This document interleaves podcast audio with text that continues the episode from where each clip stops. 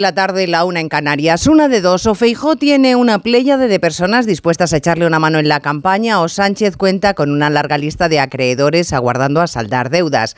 El primero que le ha hecho un enorme favor al líder del Partido Popular ha sido el propio candidato socialista con su descoyuntada y desconcertante intervención en el debate de ayer en A3 Media.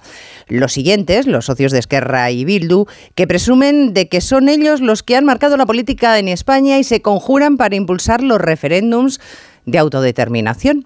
Y hoy, Mientras él, mientras Sánchez está en la cumbre de la OTAN, Yolanda Díaz, candidata por Sumar, el partido que podría tener en su mano que Sánchez gobierno, se gobierne, se reivindica a sí misma desde el Palacio de la Moncloa con la excusa de que comparece como ministra de Trabajo.